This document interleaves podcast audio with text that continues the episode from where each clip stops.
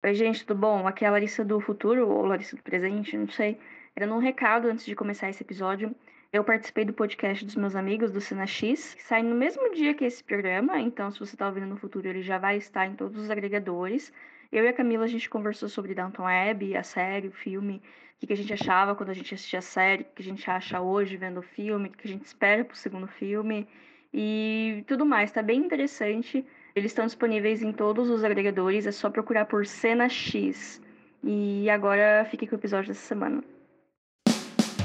Oi, gente, tudo bem com vocês? Meu nome é Larissa e esse é o podcast Filme da Semana. Essa semana eu não sabia muito bem o que trazer de conteúdo para vocês. Eu vi muita coisa no começo de setembro e eu acabei nem comentando aqui. Então, esse é o episódio de recomendações aleatórias de coisas que eu vi nas últimas semanas. É claro que eu tô gravando esse episódio com antecedência, então eu provavelmente já vi muito mais coisa além disso, mas né, vamos uma coisa de cada vez.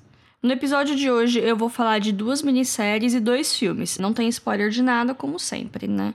Começando pelo que eu menos gostei, e nem é uma recomendação direito, é, é um filme britânico de 1986 chamado Absolutamente Principiantes, ou em inglês Absolutely Beginners, que tem a música do David Bowie, que inclusive é a primeira coisa do filme, e o Bowie mesmo aparece brevemente nele. Esse filme foi um fracasso gigantesco. Ele praticamente faliu o estúdio e ele tá em várias listas de flops cinematográficos. Mas eu não sabia disso quando eu fui assistir. Eu fui completamente influenciada pela música do Boi mesmo. E também porque o mocinho no pôster parecia ele, mas era só a arte mesmo. Na, no filme não parece muito, não. O pior é que o filme começa bem. A música é ótima, a cena inicial é uma sequência musical toda elaborada. Ah, é um filme musical, tá? Tem isso. Tem umas coreografias que lembram um pouco West Side Story, uma coisa bem teatral, assim, bem dramática, bem exagerada. Apesar de ser um filme dos anos 80, ele se passa no fim dos anos 50, focada na galera jovem que enfim deixou o fantasma da guerra para trás e agora pode pensar no futuro, almejar coisas e curtir a vida. É, tem uma vibe bem boêmia de música e artes nele. E ele também traz uma subtrama da invenção da adolescência, por assim dizer, que é interessante. É, se a gente olhar na história do mundo, o conceito de adolescente é recente, né? Antes da Segunda Guerra, por exemplo, você nascia, crescia, cuidava dos irmãos, começava a trabalhar, casava e, e era isso a sua vida, né?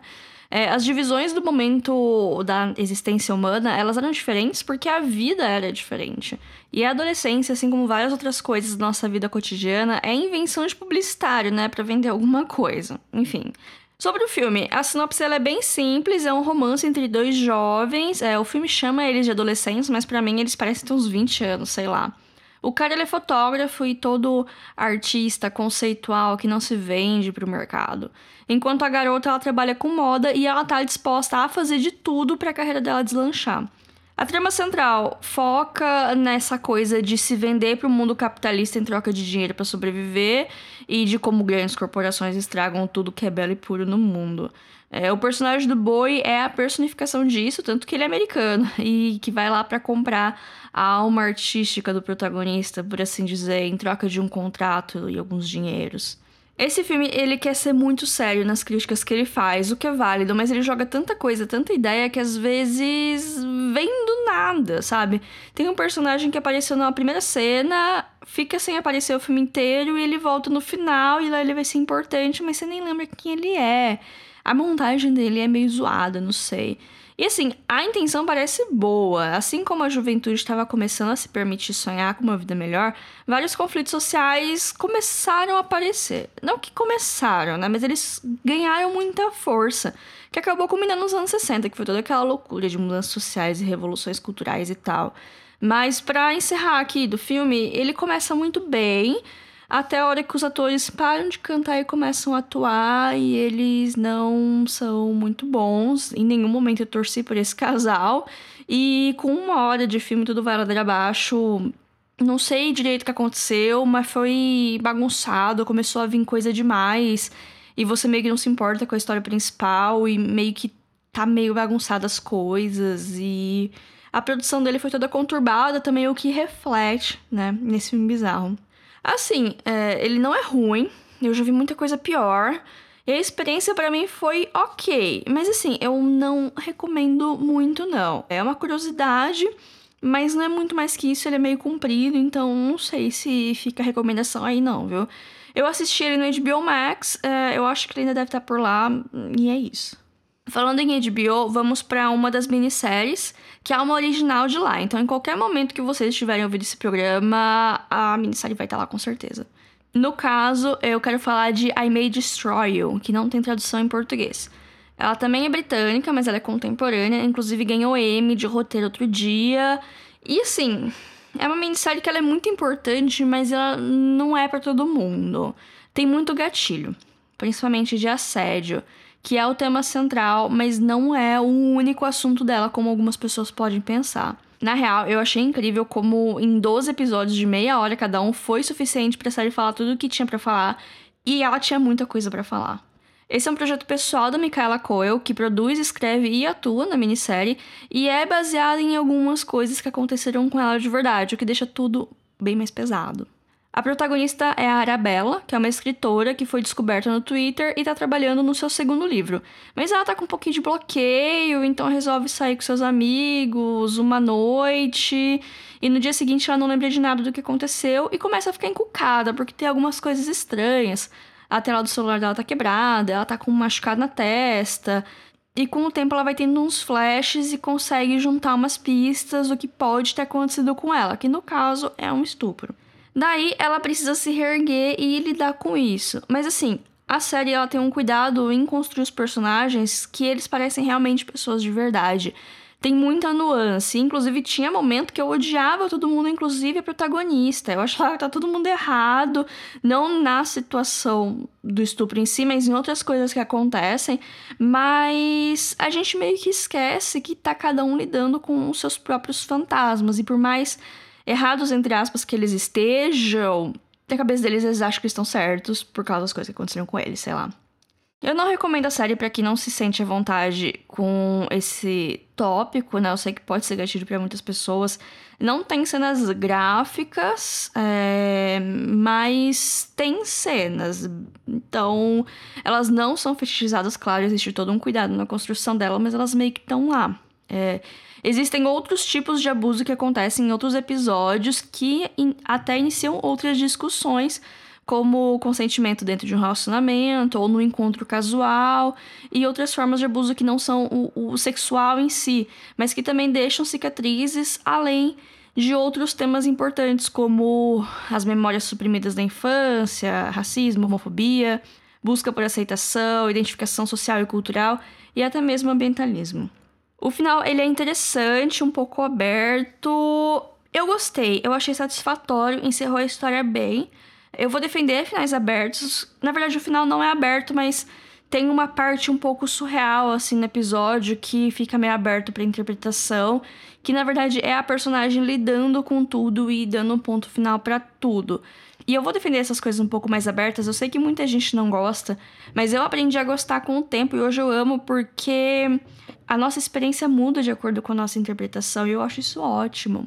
Então fica aí a recomendação com algumas ressalvas, mas eu acho que é uma série bem importante que vale a pena ser assistida mesmo assim, que é I May Destroy You, que está disponível no HBO Max. Vamos agora para o nosso segundo filme de hoje, que é um clássico contemporâneo, Tudo sobre Minha Mãe, de 1999, dirigido pelo Pedro Almodóvar. Eu assisti esse filme no MUBI, mas ele também tá disponível no Telecine e na Amazon. Mas eu não sabia disso, tá vendo como esses algoritmos escondem as coisas da gente? O filme ele apresenta muitas características do diretor, que são as cores vibrantes, os dramas familiares, representatividade LGBT, referências do cinema, Penélope Cruz e muito drama. A história começa com um jovem rapaz que ele é criado pela mãe solo. Pouco se sabe sobre o pai dele, a mãe não fala muito sobre isso, e o rapaz fica agitado, como todo adolescente curioso, né? Ele quer ser escritor, tá meio obcecado com uma montagem de uma rua chamada Pecado que tá rolando na cidade deles, é, que no caso é Madrid. Eu sei que essa informação parece jogada aqui, mas essa peça e a sua protagonista vão ser importantes na história. No aniversário do rapaz, mãe e filho vão ao teatro e voltando, algo terrível acontece. Eu não acho que é spoiler falar o que é, porque é daí que vem toda a motivação da mãe, Manuela, a fazer tudo que ela faz no filme, e algumas sinopses, inclusive, incluem esse acontecimento, né? Mas Não vou falar nada aqui. Enfim, algo muito trágico se sucede e a Manuela vai para Barcelona, que é onde ela morava no passado, de onde ela fugiu grávida e deixou vários assuntos mal resolvidos, principalmente com o pai de seu filho. Daí surgem um monte de coadjuvante que só melhoram a história, como a Agrado, que é uma mulher trans, melhor amiga da Manuela, a Rosa, que é a Penelope Cruz, é uma freira grávida, a Ruma, que é a atriz da peça do começo, que também tem uma outra história toda dela, e outras pessoas, inclusive o pai do menino, que tem uma revelação no enredo sobre ele, que tá na sinopse, mas eu não vou falar aqui, assistam o filme. Tem um monte de coadjuvante e cada um deles meio que vai ter a sua própria subtrama que conversa com a história principal da Manuela. É, ok, talvez a Agrado seja a que tem menos história e eu acho que essa é a maior crítica que eu vi da comunidade trans em relação a esse filme. Por mais respeitosa que eu acho que seja a representação, por mais que tenha algumas questões aí nessa parte também, ela só tá lá pra dar apoio moral pra protagonista mesmo e ser um pouquinho de alívio cômico em dados momentos. E isso é uma pena, porque ela é uma das melhores personagens, ela deveria aparecer mais no filme mesmo. Essa não é a única crítica da comunidade trans, como já falei, mas não vou entrar em muitos detalhes para não ficar dando spoiler. Mas assim, é... vale a pena entender o porquê elas existem, né? E também vale a pena lembrar que esse é um filme que tem mais de 20 anos, longe de mim passar pano, né? Mas ele foi pioneiro em vários temas, como o HIV, por exemplo. Ele é um dos poucos, se não for o único filme da época que traz um olhar otimista para o futuro do tratamento da doença. Eu gostei bastante desse filme, a história foi muito boa de se acompanhar, os personagens são carismáticos e são construídos de maneira eficiente. Filme é colorido, ele é caloroso na fotografia e não é muito longo. Se não me engano, é menos de duas horas, o que é sempre bom também. Então, tudo sobre minha mãe tá disponível num monte de lugar, no Mubi, no Telecine, no Prime Video. Assistam, assim como é bom assistir tudo que o Pedro Moldovor faz, sempre é no mínimo curioso. O último tópico do episódio de hoje é mais uma minissérie, é, ou pelo menos eu espero que seja uma minissérie, não inventem de trazer uma segunda temporada, porque a história ela acaba na temporada, né? Que é Nove Desconhecidos, uma original do Prime Video, então é só lá que tá disponível, que é baseada no livro escrita pela mesma autora do Big Little Lies. Conta a história de nove pessoas que não se conhecem Brincadeira, algumas se conhecem, são da mesma família e tal. É, mas essa galera, eles vão pra um hotel, fazenda, spa, que é tipo um retiro espiritual super exclusivo, que quem já foi diz que faz milagres e tal. E toda essa galera tem alguns fantasmas, problemas no passado, traumas, etc. E tá todo mundo um pouquinho desesperado, mas também cético e curioso para ver se vai rolar toda essa transformação na vida deles, né? São muitos sentimentos envolvidos. Chegando lá, eles encontram Nicole Kidman, que é uma figura quase messiânica, que, que promete ajudar todo mundo nesse tempo que eles passarem lá. E com o tempo, a gente vai descobrindo que os meios dela não são nem um pouco ortodoxos e começa a deixar a galera meio inquieta. Ao longo de oito episódios, a gente vai descobrindo um pouco mais sobre o passado de cada um, o que está motivando eles a virem para esse lugar e também o passado da própria Nicole Kidman, que é toda misteriosa, só usa branco e está recebendo umas ligações meio perigosas. A série pode, num primeiro momento, parecer um pouco White Lotus, que eu falei alguns episódios atrás é, sobre HBO, mas elas são séries muito diferentes, né? A única semelhança mesmo é botar um monte de gente diferente no mesmo cenário de veraneio. Em White Lotus, o foco maior é nos microconflitos e de como as mesmas situações afetam de maneira diferente pessoas de classes sociais diferentes. É, e por mais que exista tensão e mistério também, né? Em Nove Desconhecidos não existe essa coisa da crítica social. Os hóspedes eles têm origens diferentes, estilos de vida diferentes, mas não é isso que importa aqui.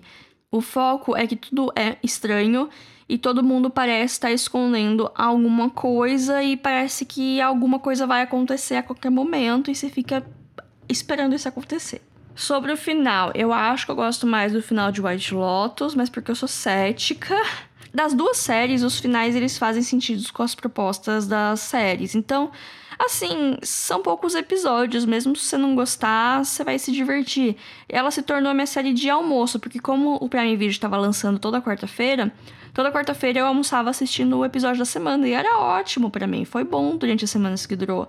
É, ele não tá no meu hall de séries favoritas do ano, mas pode ser que entre pro seu. É, assiste lá e conta pra gente o que, que vocês acharam no nosso Instagram, filme.da.semana, ou você pode mandar um e-mail para podcastfilmedasemana.gmail.com, que também é uma chave Pix, caso você queira fazer uma doação e contribuir com o nosso trabalho. E, bom, gente, espero que tenham gostado das recomendações, é, espero que tenham gostado do episódio de hoje e até semana que vem. Tchau, tchau.